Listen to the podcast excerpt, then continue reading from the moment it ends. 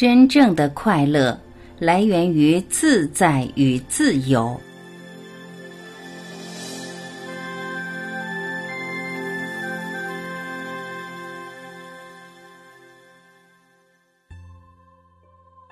十日后，佛陀披上外衣，持着起钵，离开了王舍城。他越过恒河，朝北而行。沿途往访大林精舍之后，便前往舍卫城。又快将是雨季了，他要回到奇缘精舍，准备一年一度的安居。阿难陀、舍利弗和目犍连三位尊者协同三百比丘与佛陀同行。抵达舍卫城之后，佛陀直往奇缘精舍。许多比丘和比丘尼都以提及来欢迎他，他们对摩羯陀发生的事故都略有所闻。现在见到佛陀安然无恙，他们才较为安心。契摩比丘尼也在场，他现在是尼众的住持。波斯匿王知道佛陀抵达，便立刻前来谒见。在谈及王舍城的情况时，佛陀给他细说每一事件。包括了曾与他的亲妹妹皮提西夫人的会面。他告诉大王，虽然皮提西夫人表面仍然保持安详，但其实她内心充满悲戚。波斯匿王说，他已派遣了人员前往王舍城，要求外甥阿舍世王解释软禁频婆娑罗王一事。这是一个月前的事了，但到现在还没有回复。波斯匿王已再传口讯，告诉阿舍世王，如有需要的话，可以随时到舍卫城亲自向他解释。为了表示他对此次事件的不满，波斯匿王已下令讨回他妹妹嫁给频婆娑罗王时送给摩羯陀的一处地域，这地区就在加师的波罗奈斯城外。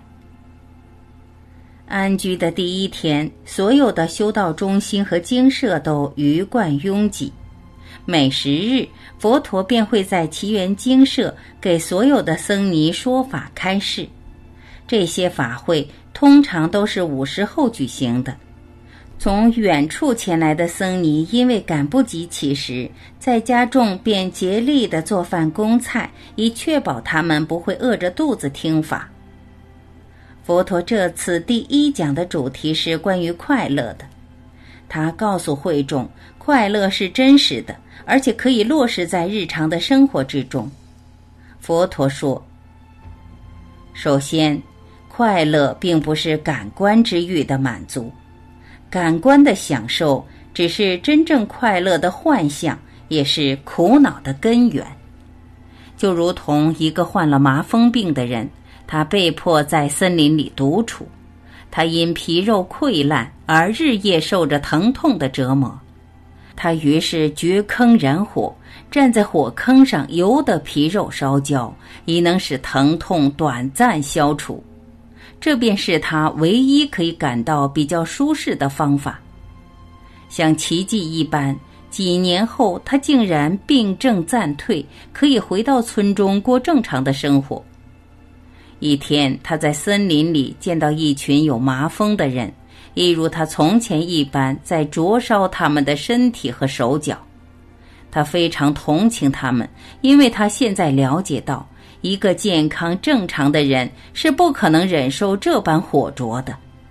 如果现在有人要把他拉进火里，他必定会极力反抗。他了解到，他曾以为是舒适的感觉，实在是一个健康正常人痛苦的源头。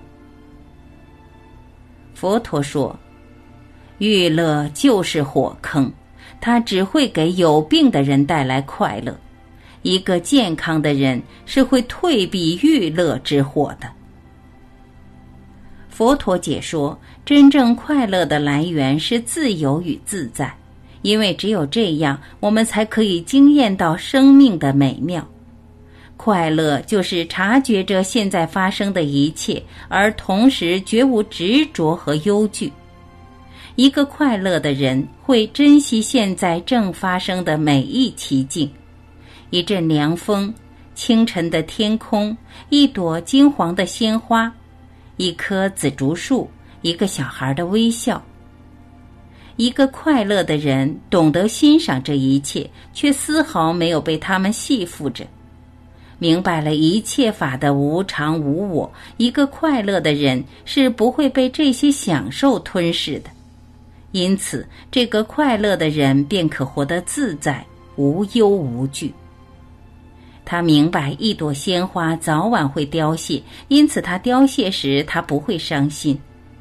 一个快乐的人了解万法生死之性，他的快乐才是真正的快乐，因为他对死亡全不担忧或惧怕。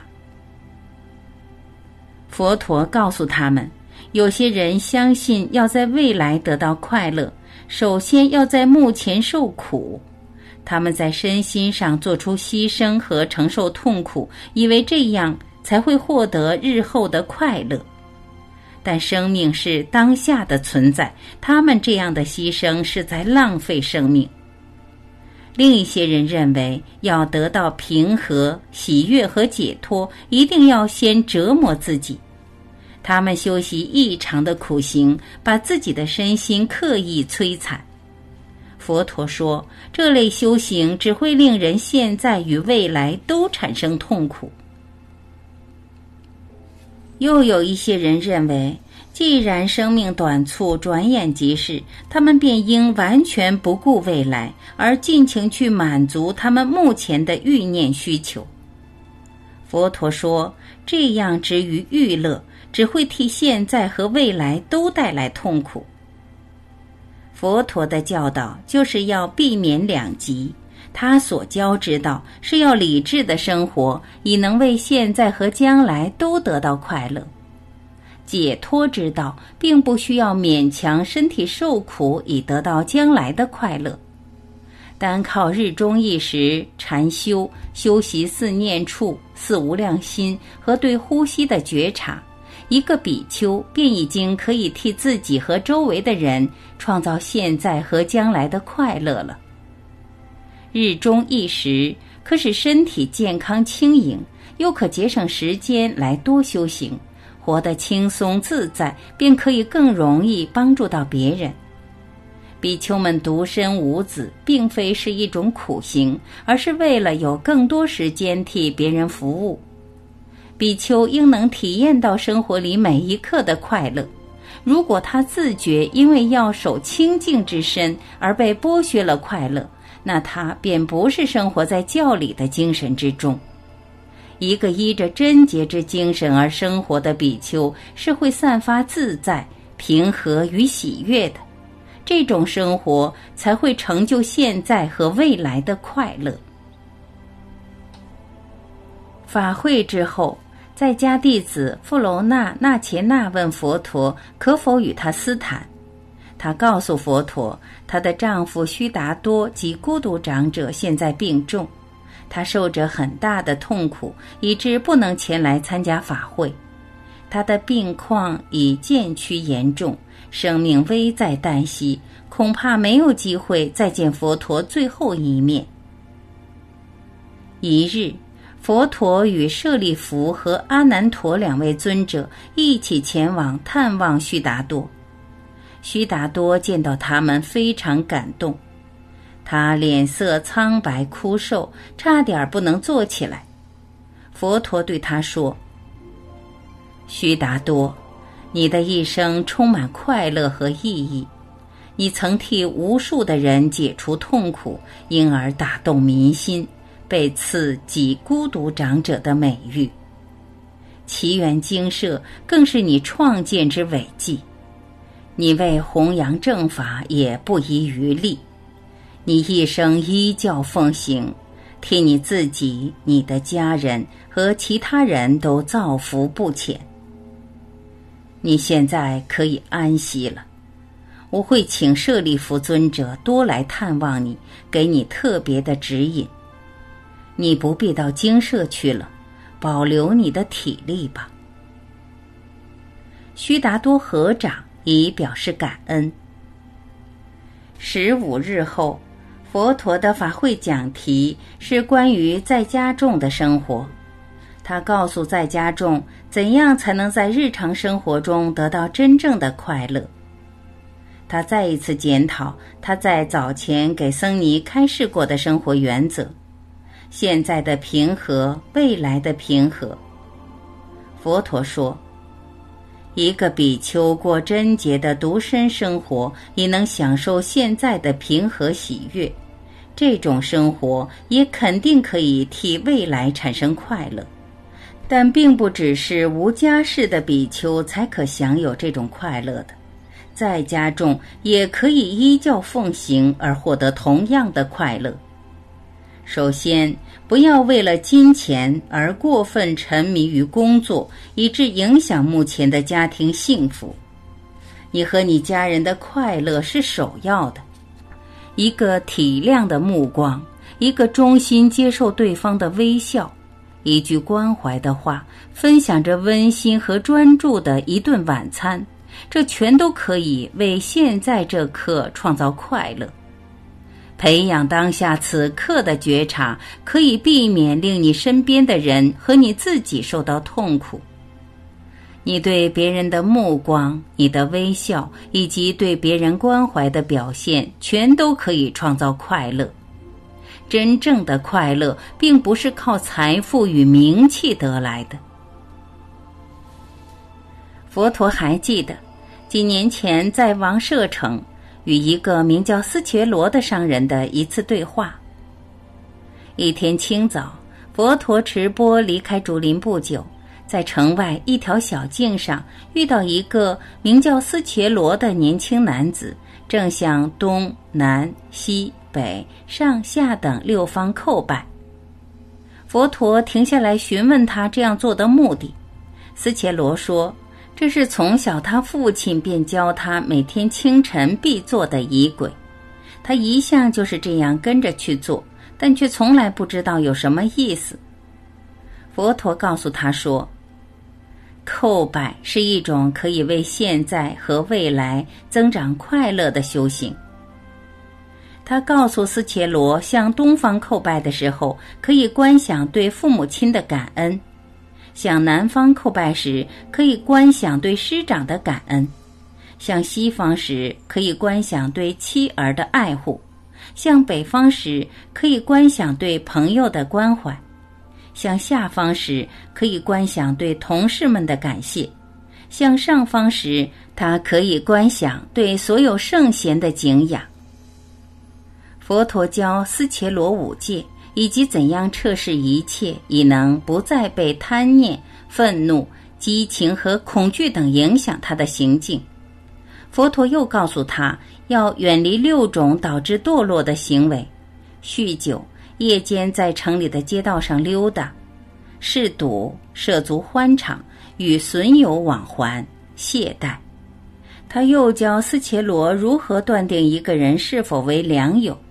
他说。一个好朋友应该是恒长的，无论你是贫是富，欢喜或忧愁，成功或失败，一个好朋友对你的感情都是不会动摇的。他会听你的倾诉，与你分担苦恼，他又会让你分享他的喜乐和分担他的悲伤，同时又是你的悲喜如他自己的一样。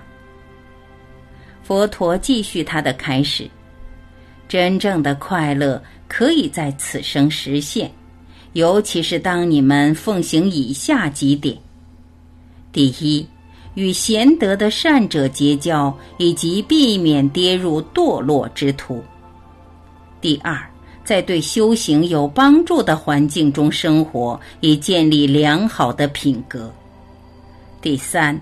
培养机会，让自己多学习正法、戒律以及你自己的行业。第四，腾出时间来关心父母和妻儿。第五，与别人分享时间、资源和快乐。第六，尽量找机会去培养美德，不要嗜酒和赌博。第七，学习谦逊、感恩和简朴的生活。第八，找机会亲近比丘，以研习大道。第九，一生的生活都以四圣地为基本。第十，学习禅修，以能消解苦恼忧虑。佛陀赞美那些在家庭和社会里都活用教理的在家众。他特别提到须达多即孤独长者，并且说他是个一生致力于创造快乐、服务他人以及过有意义生活的佼佼者。须达多的心量非常深广，一生都依教奉行。佛陀说，那些比须达多拥有更多财富的人，他们的快乐远远不及须达多给予别人的快乐为多。须达多的妻子弗罗娜纳切纳听到这里，已被佛陀对她丈夫的赞美感动得流下泪来。她站起来，恭敬地对佛陀说道。世尊，一个有钱人的生活，尤其是有很多产业的，通常都非常忙碌。我认为那些以简单的职业为生的人，他们的生活会比较适合修行。当我们看见比丘们无家庭妻室，只拥有三衣一钵时，我们都很渴望能过简朴无忧的生活。我们虽然都想活得悠闲一点。但毕竟有太多任务缠身，我们应该怎么办？佛陀答道：“弗罗那那切那，比丘们也有他们的任务啊。独身的生活需要日夜都专念于戒行之中。一个比丘把自己的生命奉献大众。各位在家弟子，如来想你们也一场比丘的生活。”我们就叫此种修行方式为八关斋戒吧。每月两次，你们可以到寺院来受持此八戒一日一夜。你们要如比丘一般，日中一时。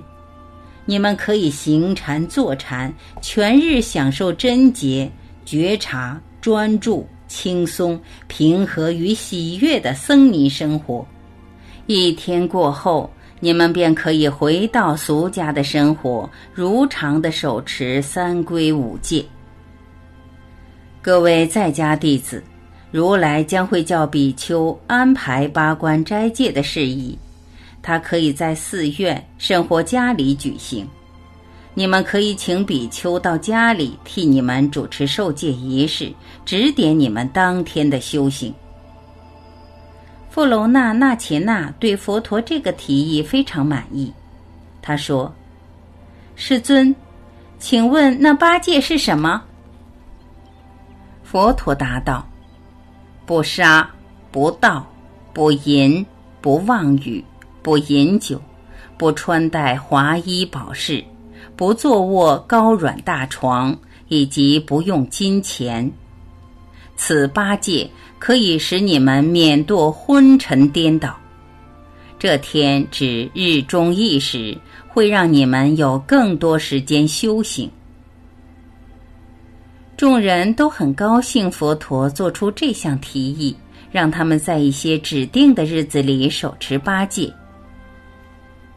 十日后，须达多家里的仆人前来告诉舍利弗尊者，说须达多的病情突转恶化。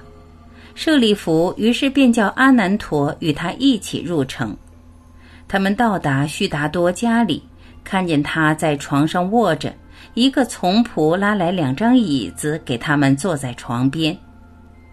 见到须达多正受着肉体上的煎熬，舍利弗尊者便建议他观想佛法僧，以能减少痛楚。须达多居士。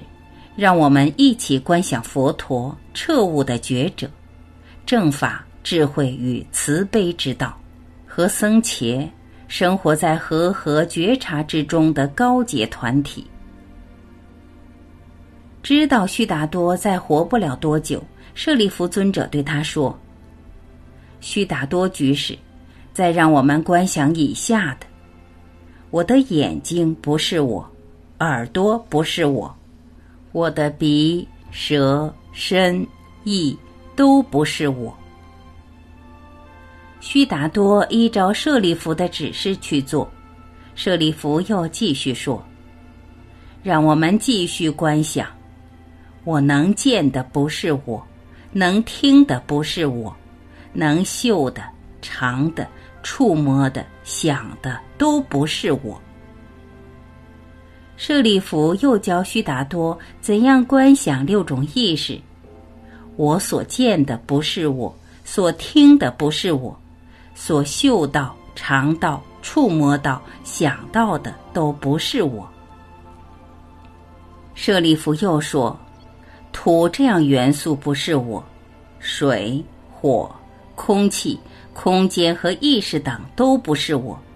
我没有被任何一样元素抑制或缠缚着，生与死都不能碰我。我笑，因为我从没有生，也永不会死。”生不能使我存在，死也不能使我不存在。忽然，须达多哭起来。阿难陀惊见泪珠流下居士的面颊，便问道：“须达多，怎么了？